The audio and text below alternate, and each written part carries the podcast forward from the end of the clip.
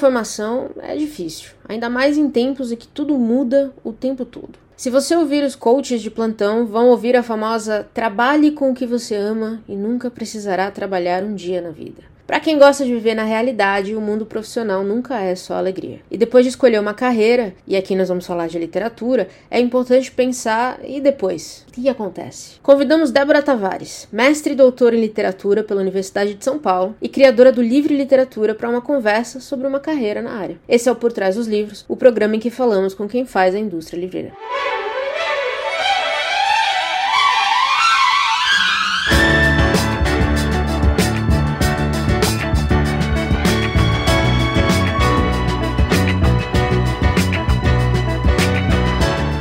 Débora, muito bem-vinda ao Rede Poderosa. Olá, é um prazer estar aqui. Obrigada pelo convite. Bom, vamos, vamos para as cabeças, então, falar dessa, dessa conversa super importante que é educação continuada no Brasil, né? Conta pra gente um pouco como é que foi sua trajetória em escolher letras da graduação até o doutorado. Como é que, como é que foi isso? Teve quem foi contra, né? Que a gente sabe, escolher letras é sempre essa coisa, né? Tem gente que nem sabe o que, que é, o que, que você vai fazer da vida, como é que vai ser. Então, como é que foi? Como é que foi o começo até você virar doutora, de fato? É, então, eu entrei na faculdade com 17 17 anos. Então, assim, aquela coisa de você ter que escolher muito cedo um peso de uma decisão que, nossa, é vai mudar o resto da minha vida. Como toda adolescente, eu já pensava em fazer outras coisas, já pensei em fazer psicologia, veterinária, né, enfim. Mas aí, desde pequena, eu tinha muito, assim, facilidade com idiomas. Falava inglês desde cedo, aprendi inglês na escola é, desde pequena e lia muito, né. Então, eu senti que, vendo, né, aquela coisa coisa de observar as possibilidades de vestibular e tal, eu vi que o curso de letras poderia ser alguma coisa que me cativasse. E lá estava eu no interior, eu sou de Piracicaba. E aí, vendo os cursos de letras e tudo mais, eu acabei prestando vestibular no Mackenzie. Porque no Mackenzie, na época, era um curso de letras tradutor. Então eu fui muito assim para graduação na vibe de vou ser tradutora da ONU, vou falar 12 línguas. Tava com muito essa... bom. Imagina, imagina, 17 anos. Tinha acabado de sair aquele filme da Nicole Kidman, que ela era tradutora da ONU. Eu falo, gente, você, Nicole claro, Kidman. Claro. E aí, realmente, na época, hoje o curso é, mudou totalmente, ficou super precarizado e tal, mas quando eu entrei, era uma tripla titulação. Então, eu fiz inglês, português, inglês é, e francês. Então, eu vi literatura brasileira, portuguesa, norte-americana, inglês e francesa. Aí, eu tinha entrado numa cabeça com a vibe da linguagem e me apaixonei mais ainda pela literatura. Então, na graduação, eu comecei a perceber que dava para estudar literatura, mas ainda o formato do, do, do curso lá era muito diferente do que é na USP ou nas universidades públicas, porque tem uma diferença muito gigante de fazer um curso de letras numa particular, que é geralmente uma formação mais para licenciatura, uma coisa mais voltada para a linguagem, enquanto que nas universidades públicas a gente tem uma coisa mais da bagagem teórica, tanto para a parte de linguagem quanto da parte de literatura. Mas, muito bizarramente, eu achava achava que eu ia acabar trabalhando em editora, que eu ia ser tradutora. Então eu não fiz licenciatura, eu fiz só o bacharel. Eu, eu falava, imagina, não vou ser professora, não sei falar em público, isso não é para mim, não, é muito difícil tal. Então foi assim uma escolha um pouco com as afinidades que eu tinha. Entrei sabendo, né, com os meus pais sabendo que era uma carreira que você não vira milionário, você não fica rico, né? Então o, o apoio da família foi muito importante para, né, entender que ia né? A, a, a, não, não ia ser uma carreira tradicional zona e que ia ter outros, outros percalços e tudo mais. E aí, ao longo do curso, eu fui descobrindo, né, um monte de coisa que eu não sabia que existia, para depois, quando eu fui para o mestrado, eu mudei totalmente de rota. Então, é uma coisa que a gente não tem certeza nenhuma de nada. E a gente cai no curso e a coisa vai, né, aparecendo. Acho que todo curso é um pouco isso, né? A gente escolhe muito mais com a, com a emoção do que com a razão, que já é por si só um problema. Uhum. E aí, quando você chega na realidade do curso de estudar muita coisa que você nem esperava, é um baque, porque testa toda a sua emoção de verdade. E nem todo mundo tem o, o privilégio de poder desistir do curso e mudar e, e testar outras coisas. Não é nem sempre é fácil, né? Exato, exato. É, e, e eu tive, eu tenho um privilégio de uma classe social, né? Que eu não precisei trabalhar durante a faculdade. A faculdade era tarde, tem isso também, né? Muitos cursos de letras ou são de manhã ou são à noite, né? Então eu fui fazer o estágio só lá para o final, então não tive uma carga dupla, né? De estudar e trabalhar. E aí também isso dá um pouco de segurança material mesmo, né? Então é um privilégio ter tido o apoio é, da minha família para fazer um curso de letras à tarde. E aí aos poucos, né? Com a imaturidade toda, né? A cabeça ainda muito, imagina, 17 anos é uma, é uma adolescente né? Não é a fase adulta, né? Tá lá muito mais para frente. E é um curso que passa rápido, é um curso que são, foram quatro anos só. Então eu saí, eu lembro que eu me formei, eu tinha 21 anos e meio. Então, tipo, meu Deus, né? Sei lá o que, que vai acontecer. E aí, na época, era 2009. Então, a, o, o mercado para a área de letras era totalmente diferente do que rola agora, né? Até questões de é, tecnologia, né? Possibilidades de atuação era totalmente diferente do que o, o, o pessoal que está se formando agora e que tem outros, outras contradições também, outros problemas para lidar e que na época não, não existia ainda. Né? Isso é, isso é muito, muito incrível, essa questão da perspectiva profissional que muda, porque a gente não imaginaria que letras mudaria em 10 anos, pudesse mudar tanto. Eu, eu por exemplo, eu não sou desse mercado, mas eu, eu não imaginaria que 10 anos pudesse mudar tanto assim o mercado, a questão da perspectiva profissional. É uma coisa que me chocaria se você tivesse me dito isso 10 anos atrás. Então você diz que alguém que se forma 10, em 2009 e alguém que se forma em 2019 vê mercados completamente diferentes, opções profissionais. É. é mesmo. Totalmente. Tanto que eu lembro que na época eu saí com a vibe de ah, vou trabalhar em editora. Na uhum. época o mercado editorial tava muito complicado. É um mercado muito complicado de entrar, né? Muito fechado, tem que conhecer as pessoas certas. Então eu, eu não conhecia as pessoas certas, né? Enfim, ainda não conheço e tá tudo bem. E aí eu fui muito pra, pra. Eu lembro que um dos primeiros empregos que eu tive era fazendo legenda. Eu legendava DVD. Imagina, DVD, né? Que é DVD? Vamos, como é que a gente explica é para os jovens? Jovem, então, é isso. Vamos voltar no tempo, ter uns negócios. O Netflix, nem era Netflix ainda, era tudo mato, né? Enfim. Então eu lembro que o meu primeiro emprego era. É, eu revisava a legenda que ia pro DVD. E aí depois, né, enfim, a empresa mudou completamente de rumo, porque não vai ter mais DVD, aí tem o streaming, né, e tudo mais. E também foi uma coisa que eu comecei a perceber de fazer frila. E aí quando você olha, né, você abre o LinkedIn das pessoas, muito, muita gente da área de letras é professor particular, é revisor como frila. Então você começa fazendo de, de favor, revisa um texto de alguém, traduz um abstract de alguém você manja do idioma tal. Então é, tem muita coisa que é operada na informalidade. Então o que a gente vê hoje de uma precarização já muito profunda, na época era né, o, o a questão de fazer um frila por um favor para né, você cair no, no boca a boca. E aí hoje isso é uma coisa gigantesca, né? Então eu lembro que comecei a fazer muitos frilas de revisão e pegava monografia, TCC, artigo, né, de colegas e fazia né, ou de graça ou num valor, né, quase nada,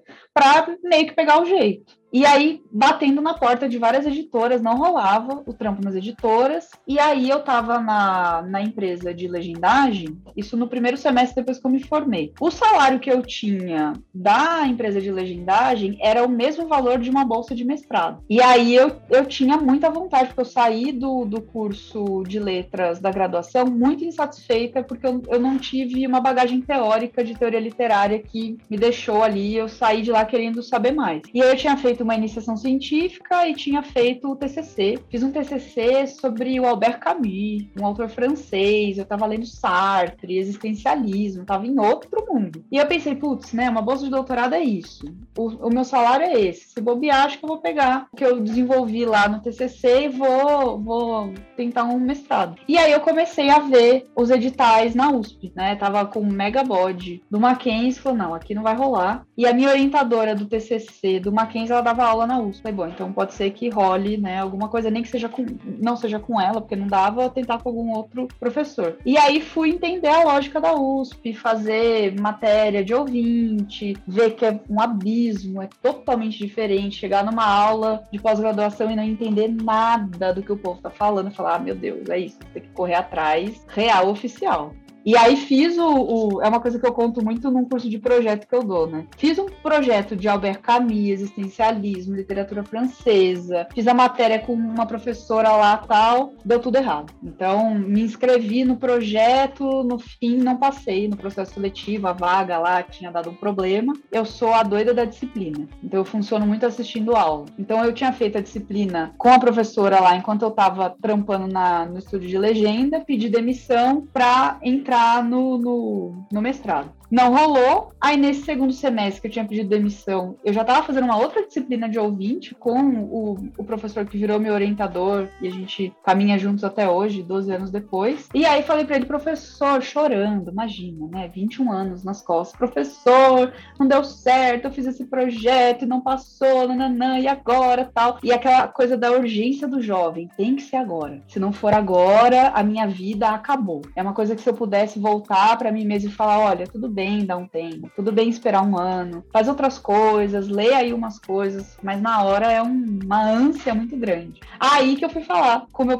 com o Daniel, né, o Daniel Puglia, ele falou, olha, eu não posso te orientar para um projeto em francês, eu sou do departamento de inglês. Tenta escolher aí um objeto de pesquisa que faça sentido, que dialogue com a minha linha de pesquisa. Ele estava dando, na época, uma matéria sobre ideologia da estética, Terry Eagleton, uma coisa filosófica mega blaster. Eu falei, nossa, eu gostei muito, marxismo, fui ali, né, ficando intrigada. Aí ele falou, ah, tenta achar alguma obra que você curta, que você que vai ter que analisar a obra, então não pode pegar uma coisa, né, não vou te sugerir um negócio. E aí você se inscreve, a gente vê o que que rola. Aí que eu fui pensar, nossa, que livro de literatura inglesa que me marcou e que eu teria muita vontade de analisar. Aí eu fui para 84. Aí foi a virada da vida e aí eu falei, nossa, é isso me encontrei. Agora não sei várias coisas, mas eu me vejo investigando isso os próximos anos. E aí foi oral no mestrado e no doutorado? Foi oral no mestrado e no doutorado. No mestrado eu peguei o final dele, né? Peguei 84, que é o último livro. E aí no doutorado eu peguei o começo da carreira dele. Eu fui para os anos 30. Aí eu analisei um romance, A Flor da Inglaterra,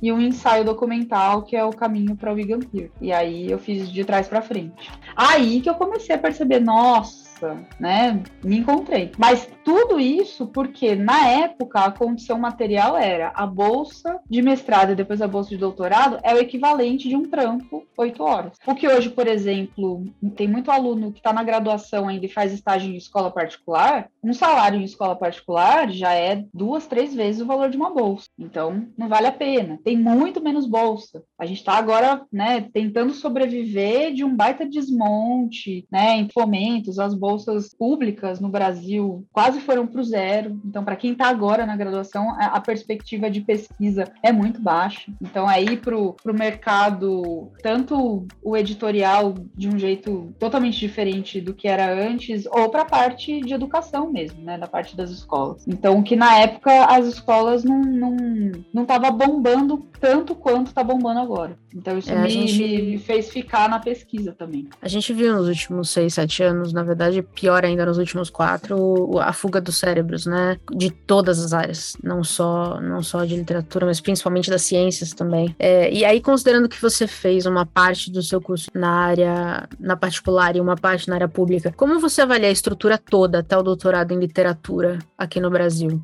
Então, né, tem uma diferença muito grande da universidade pública para a universidade privada. A universidade privada, ela tem estrutura ali de sala de aula, ar-condicionado que funciona, banheiro bom, coisas assim. Banheiro bom é. Banheiro, banheiro bom, bom é. Gente, é importante, é importante. Não, a, gre a greve de 2014 na USP, a gente levava papel higiênico, porque não tinha papel higiênico no banheiro, era isso. É outro rolê, é outro rolê. Mas é um paradoxo, porque porque o. E é uma coisa que eu converso muito com o pessoal que faz mestrado e doutorado fora, porque fora do Brasil, né? Que a gente tem uma sensação que o nível de profundidade da, das pesquisas na USP, na Unicamp, eu vou falar do estado de São Paulo, né? Porque eu não conheço as federais. Na USP, na Unicamp na Unesp, é muito. A gente faz milagre intelectual cerebral sem condição material quase que nenhuma. Então, talvez por conta do currículo, por conta do nível dos professores e né, a, a tradição ali acadêmica e a estrutura da universidade pública ser totalmente diferente da particular, e a particular ela forma a mão de obra imediata. Por isso que muitos cursos de letras nas particulares forma é, licenciatura, forma professor para ir para o chão de sala. Enquanto que na pública, você tem lá, né, no curso de letras, eu acho que são, não sei quantos alunos que entram por ano, acho que 200 alunos por ano na FUVEST. É muita gente, é muita gente. Então, tem muito é, de formar pesquisadores, mas também muita gente vai para a prefeitura, para o estado, né? Então, a, a, grande procura imediata do curso de letras é formar professor. Agora, a diferença aqui da, da pública para particular é que existe uma, uma profundidade teórica e de método, o que na particular é muito mais a demanda do mercado e os assuntos ali mais mercadológicos mesmo. E aí, na pública tem, né? Um professor que apresenta uma tal tradição, aí você vai, faz iniciação, faz TCC, você meio que entra num grupo de estudos. Na particular, pelo menos a minha experiência foi totalmente diferente. Ainda mais agora com a pandemia, muitos cursos migraram para o EAD e não voltaram mais. E é muito, muito difícil cursos de humanidades que a discussão ela precisa acontecer, né? No remoto é de um jeito, no presencial é outro. Então, estrutura de biblioteca, né? Mesmo a gente tendo que levar o papel higiênico, a biblioteca lá da Fefeleste, meu, tem tudo. É um acervo gigantesco, é referência para o país inteiro, né? Então, é, é muito contraditório, assim, é um paradoxo mesmo.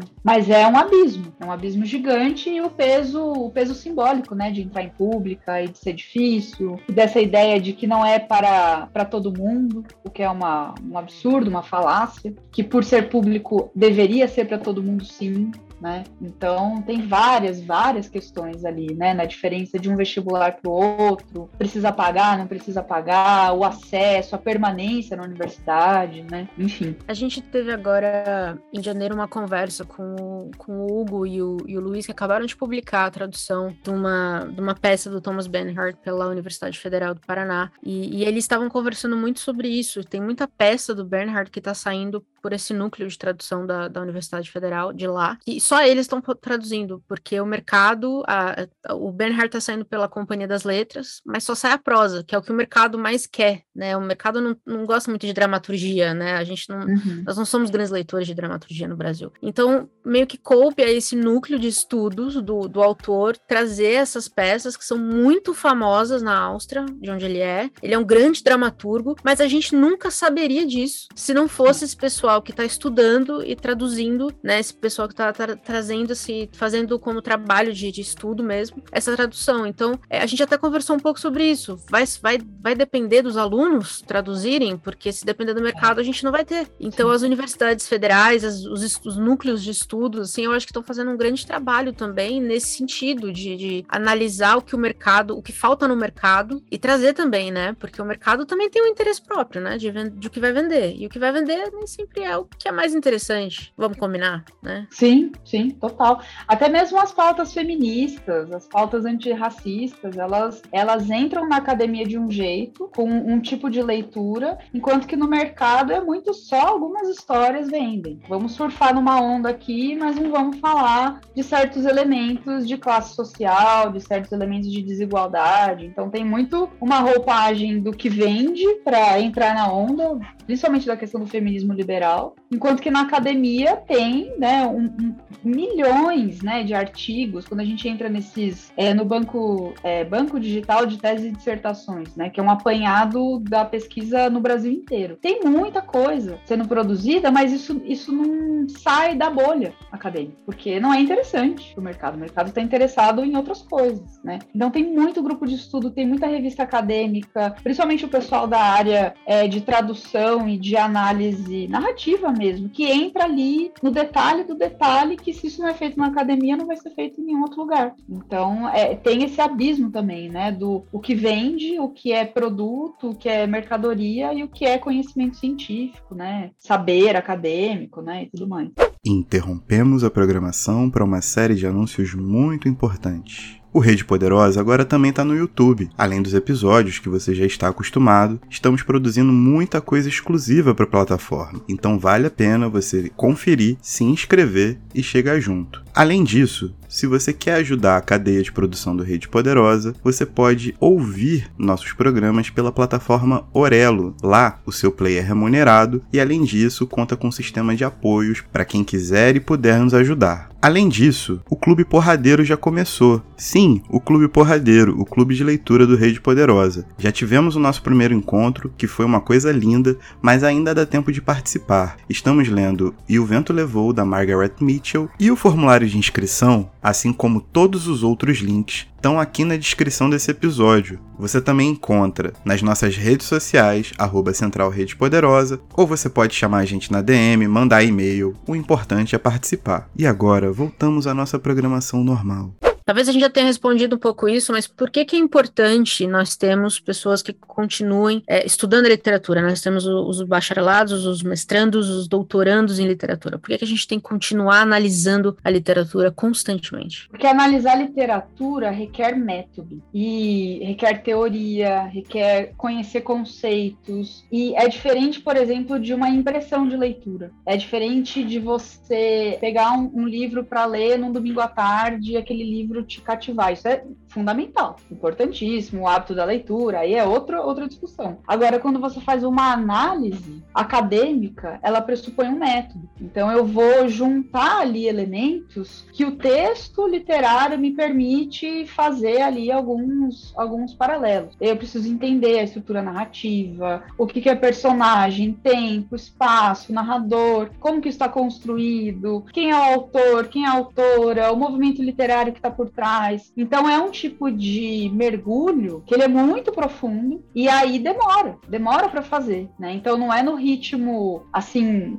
de uma produção em massa, né? Apesar dos prazos, né? O, os prazos de mestrado e doutorado são até que curtos, né? Se a gente for comparar com os grandes clássicos que a gente estuda do século XIX, sei lá, o Darwin demorou décadas para escrever A Origem das Espécies. O Marx não terminou a obra dele, né? Então o que a gente tem hoje também é uma, uma cobrança ali do relógio da produção dois, em dois anos você faz um mestrado, em quatro anos você faz um doutorado, o que já é bem, bem complicado. Mas mesmo assim, é um tipo de mergulho profundo. Você ficar quatro anos analisando uma obra nossa, né? Então não é qualquer coisa, é uma, uma questão ali de uma seriedade muito grande. E aí meio que cada linha de pesquisa traz esse conjunto de teórico. Então, é como que dentro de um grupo de pesquisa, de uma linha, de um departamento, existe ali algumas décadas professores que vão atualizando o debate, vão formando pessoas, aí os alunos viram professores, etc e tal. E aí a gente vai tendo uma tradição teórica, né? Os ingleses, os franceses franceses, os brasileiros,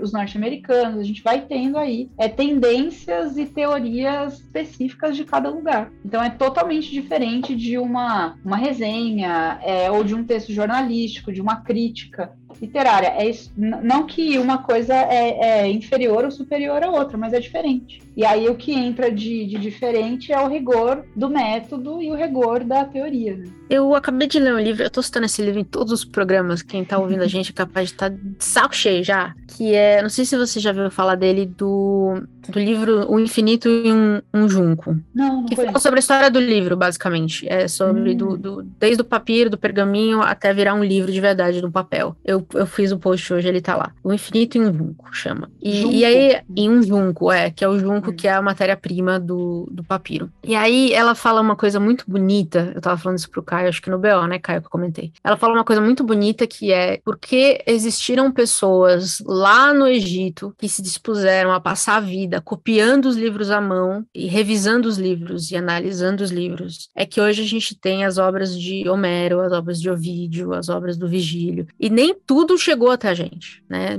Centenas de anos depois. Isso, a gente perdeu muita coisa mesmo assim, né? Nos desastres, né? nos, nos, incêndios, nos, nas enchentes e tudo mais, porque o livro ainda é muito frágil. Então ela fala muito sobre essa questão de o livro, a questão do livro ter gerado essa, essa paixão desde o começo é o que salvou a, a vida de muitas histórias. E eu acho que o estudo também é isso, né? Tem, tem espaço para resenha, tem espaço para paixão, mas tem uhum. que ter um uhum. espaço para o estudo, porque é o estudo também que vai mostrar pra gente o que tá, não o que tá certo, o que tá errado, mas os, as camadas, né? Porque existe, existem camadas, toda a história tem camadas, e a gente precisa ter também um, um olhar crítico para algumas coisas, não é mesmo? Total. Eu acho que é total. é isso também, né? A sobrevida de algumas histórias depende desse olhar crítico, né? Sim, e é, e é muito difícil de mensurar isso quando a gente tá falando de arte, de cultura, de humanidade, porque o resultado não é tão imediato, né? Não é à toa é. que os primeiros cortes, as primeiras coisas sempre vai. Ah, finalmente agora voltamos a ter um Ministério da Cultura, né? Mas é a primeira coisa que é desmontado. E aí é um exemplo também que eu sempre dou nas aulas, o, o, pessoal já tá cansado de ouvir, mas quando a gente estava no auge da pandemia lá em 2021, que deu aquele BO dos é, na Amazônia, na, na, Amazônia e em Manaus dos tubos de oxigênio, que deu aquele uhum. rolo todo. Quando você vai no Google Trends para ver quais são as, o que é mais pesquisado no Google, naquela época, acho que era janeiro ou fevereiro de 2021, a primeira, a primeira coisa que o povo mais pesquisava era como funciona a oxigenação, como é que é tal. A segunda pergunta era o que é genocídio? Agora as humanidades entram. Agora a gente precisa explicar o que é genocídio, o que é um genocida, o que é fascismo, o que é autoritarismo, o que são várias coisas que começaram a, a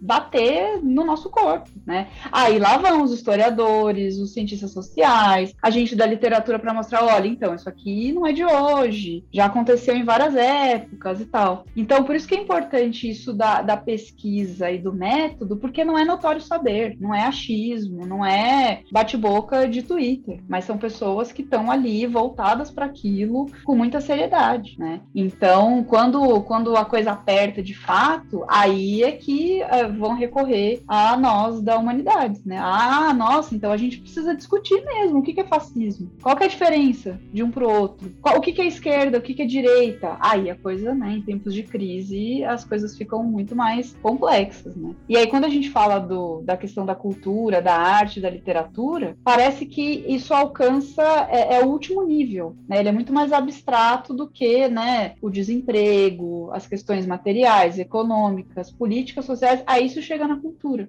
na representação, nos personagens que vão aparecendo nos filmes, nas séries, nas músicas. Tudo isso é narrativa, tudo isso é literatura. Né? Então, é uma coisa que o, o Antônio Cândido ele fala no, no texto dele, O Direito à Literatura, é o que faz com que a gente seja humano, contar histórias. Desde contar um caos, uma fofoca, uma anedota, até ler o Dostoiévski, ler Machado de Assis, ler um clássico. Então, tudo isso, né, o, o conceito que eu gosto de usar de literatura literatura não é só a literatura ali clássica, super tradicional, mas é a graphic novel, é o quadrinho, é o meme, é a, a série, o filme, porque tudo na verdade entra no, no, no grande guarda-chuva de narrativa, contar histórias. E aí isso é uma coisa que faz com que a gente seja a humanidade né, complexa que a gente é. Contar histórias de uma maneira que isso fique marcado e que aquilo fica, nossa, você ouviu dizer tal coisa aconteceu com fulano, isso tem muito a ver comigo, tem a ver com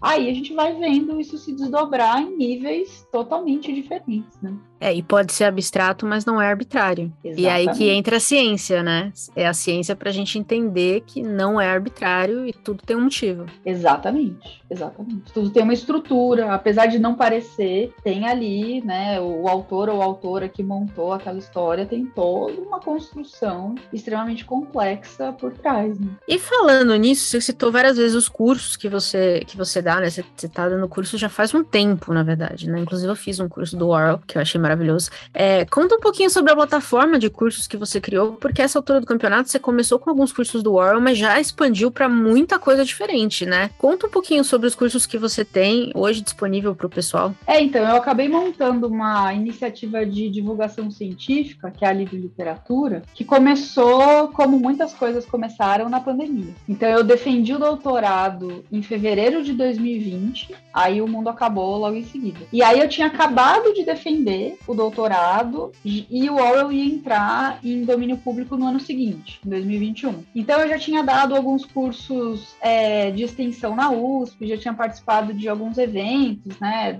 acadêmicos mesmo. E aí começaram a surgir algumas editoras que estavam já se programando para publicar, né, o 84, a Revolução dos Bichos, tal. E aí vieram me procurar porque, é, por enquanto, eu sou a, a, a, pessoa que mais pegou o Orwell ali, né, do, do começo ao fim, no mestrado e no doutorado. Tenho um colega na Unicamp, né, o Léo, que fez mestrado junto comigo, depois ele foi está terminando o doutorado dele agora na Unicamp, e tem um colega meu na história que fez também mestrado, doutorado e pós-doc sobre o Orwell, mas com uma outra ele pega a parte da história, ele não pega o texto literário. Então nós somos poucos ainda, né? E aí nessa nessa virada que o Orwell entrou no domínio público, eu recebi é, o convite de algumas editoras para escrever texto, né? Então foi o convite da Antofágica, foi o convite da Madre Pérola, que eles publicaram é, A Fazenda dos Bichos, né? Uma outra tradução para Revolução dos Bichos. Eu comecei a pensar, nossa, caramba, tem muita coisa, vai ter muito Orwell publicado e as pessoas não vão, nossa,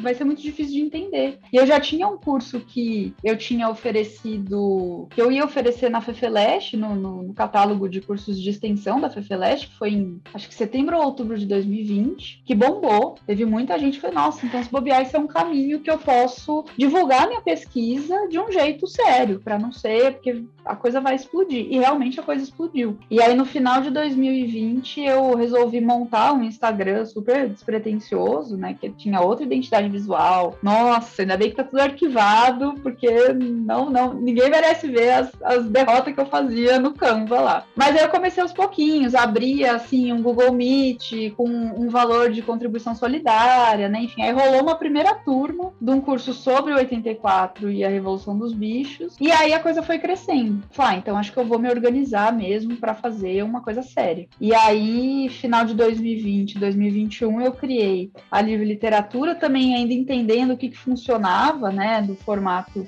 na pandemia. E aí eu comecei a perceber que além do Orwell, né, que são cursos que eu comecei com ele, que aí as pessoas me conhecem por conta do Orwell, mas tem muita coisa que eu daria de contribuição, que é essa parte de, de pesquisa. Então tem aí um, um ramo de cursos que eu venho fazendo sobre metodologia, como fazer um projeto, como escrever um texto acadêmico, a linguagem acadêmica, que não é qualquer coisa, é técnico, a diferença tal. E uma demanda também muito grande de analisar a narrativa. Então tem um curso que eu ofereço todo mês, né? Ele tem vários módulos, agora a gente já vai entrar no quarto módulo, que é o como analisar narrativas. Então para justamente é, trazer essa contribuição de uma vertente que eu participo da minha tradição de pesquisa, que é o materialismo histórico. Então é um tipo de análise, tem muitas outras, tem análise do discurso, enfim, vão ter outras abordagens teóricas, mas eu resolvi abrir esse espaço numa vibe muito de divulgação científica de falar, olha, analisar a literatura não é bagunça. A gente precisa de método, a gente precisa de teoria.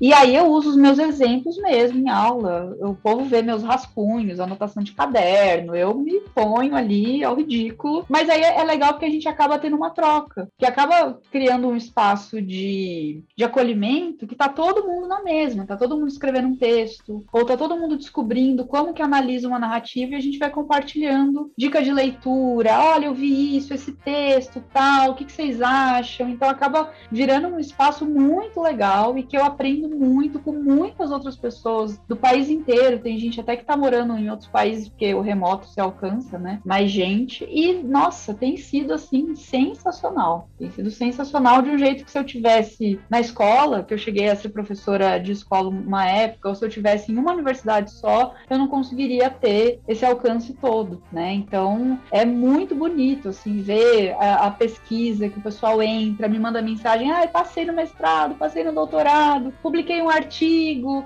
ah, agora eu analiso, tem muita gente que está pesquisando Orwell, ah, agora eu analiso distopia, olha que legal, tal. Então, assim, eu fico muito, muito feliz porque deu mega certo. Foi muito legal. Incrível. E, e você tem algum conselho para quem está em qualquer nível de, de estudar é, literatura, né? Bacharelado, mestrado, mestrando, doutorando. Quem está em qualquer nível vindo a gente agora, você tem algum conselho para esse pessoal? Além de não então, desista. Fique firme. entrar na. Pro pessoal que tá entrando, o pessoal do vestibular, né? Que vai entrar na graduação agora, não romantizar a, a carreira. Porque não é. Você não tá entrando no curso, tem muito do gosto, de você se identificar, isso é uma coisa que você gosta tal, mas você vai sair dali é, formado, especializado para trabalhar. Então a gente faz faculdade para virar mão de obra. São pouquíssimas as pessoas que têm o privilégio de fazer uma faculdade para aprender e, e não precisa pagar conta. Aí é outra coisa. Mas a grande maioria de nós que somos trabalhadores, a gente entra na faculdade para se especializar. Por isso que tem a briga toda de diploma, essa universidade, aquela, pontuação, nota, nota de corte, né? Então acho que entrar na faculdade sabendo disso, olha, é, é uma cobrança para um trabalho. E eu não sou meu trabalho. Ou eu posso mudar de trabalho trabalho, né? Eu acho que tirar um pouco desse peso que, ainda mais agora, né, com várias precarizações, o mercado de trabalho ele tá muito diferente do que quando eu saí da faculdade, entender essa distinção que tá tudo bem mudar de ideia, tá tudo bem mudar de área, tá tudo bem não gostar. Ninguém gosta de trabalhar. Trabalhar é um porre, né? É isso. O, o, o trabalho do jeito que ele é organizado no, no capitalismo não é para emancipar, não é para democratizar nada, é pela exploração. Então eu acho que entender isso que a gente está entrando numa linha de produção mesmo, que você entra com uma bagagem ali generalista do colégio, todas as, as matérias, aí você escolhe uma área para ir se especializando. E aí o mestrado é um recorte, e o doutorado é a ponta dupla do fio de cabelo daquela coisa. Então é muito, eu acho que se eu pudesse, né, falar isso para mim mesma lá atrás, ó, oh, não, tá tudo bem. É, é, é uma questão que não romantiza. Você não é o que você faz, você é o que você é. O que você faz é só mais uma parte da sua identidade tem muitas outras coisas na vida. E eu gosto muito de dar o exemplo do meu próprio orientador, né? Ele sabe que eu conto esses causos todos, que ele mudou de ideia muitas vezes. Ele fez administração, daí ele foi fazer mestrado em psicologia, fez graduação em letras e doutorado em letras ao mesmo tempo. Aí que ele foi entrar na parte de literatura. Então, assim, 10, 15 anos, ele mudou de rota várias vezes. Então, é absolutamente comum, né? Não, não é essa cobrança que o pessoal tem de lá com 15, 16, 17 anos já decidir decidir o que você vai fazer pro resto da vida, a carreira hoje não é mais o que os nossos pais nossos avós trabalhavam na mesma, na mesma profissão por 30, 40 anos. Hoje a rotatividade da mão de obra, do trabalho, é muito mais frenética. Então eu acho que não romantizar, não idealizar e saber que você vai entrar ali e que você vai descobrir coisas que você não faz ideia que existe, né? Que às vezes a gente entra com todas as certezas, você cai na faculdade, você cai no mestrado e fala, nossa, eu nem sabia que isso existia. E aí abre-se um mundo totalmente diferente. Às vezes é ótimo, às vezes fala, meu Deus, socorro, onde eu vim parar? Muda de rota, tá tudo bem. Então tem uma, de novo, né? O, o Antônio Cândido, ele ajuda muito a pensar isso, porque ele fala, o tempo, ele não é dinheiro. O tempo é o tecido da nossa vida. Como que eu vou usar isso? Eu preciso usar isso para me humanizar. Então é priorizar outras coisas. O trabalho é só uma partinha, mas a gente vai ter várias outras camadas, várias outras partes da nossa subjetividade, do nosso convívio em sociedade que, né, quando a gente precisa entregar um trabalho da faculdade, é filho, é doença, é papagaio, é covid, é reforma, é um milhão de coisas acontecendo que vão acumulando. Né? Então acho que tirar um pouco desse peso do, do, romantizar, e rola muito romantizar isso na parte da literatura. É que, ah, a literatura, nossa, arte e tal. Não, é, é, sentar a bunda na cadeira e analisar texto. É chato pra caramba. É estudar gramática, é entender a diferença de uma coisa. Depois você vai, nossa, aí você vai conectando uma coisa com a outra. Mas é saber que vão ter partes muito chatas, muito enfadonhas, que é muito difícil ter que aprender outros, outras línguas e etc. Já ter uma noção de que você não vai ficar rico com isso, né? Enfim, já chegar bem com o pezinho no chão para, olha, né? Eu estou me especializando. E pode ser que eu mude de rota, pode ser que quando eu termine o, a faculdade, o mestrado, o doutorado, vão existir trampos que hoje não existem ainda possibilidades que não existem ainda. Então, ter um pouco de jogo de cintura, flexibilidade, né? Saber fazer um pouquinho de tudo, porque é, é uma área muito, muito ampla. Incrível, incrível, uhum. Débora. Gostei, gostei desse final. Acho que é bonita essa citação do, do, do Antônio Cândido. O tempo não é dinheiro. O tempo é o é tecido é, da nossa vida. É o tecido é da nossa vida. A gente paga com a vida mesmo, não é com o dinheiro. É, exato. Não é? É muito bonito pensar nisso. É muito triste, dependendo do que da forma como a gente olha.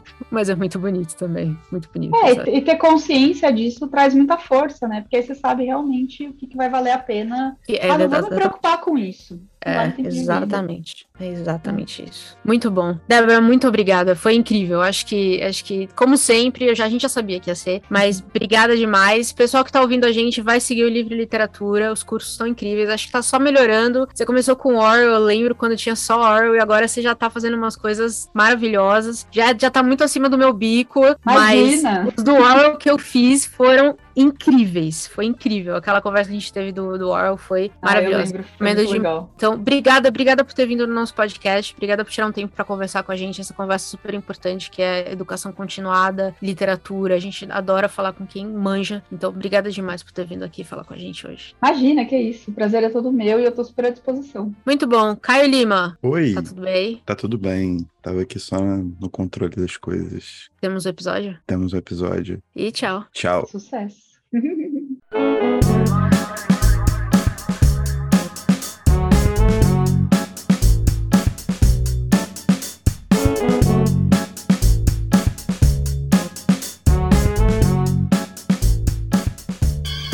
want you to know the power of the underground. We'll fight alone just as we used to do in those days. All right. Fight just like we used to do.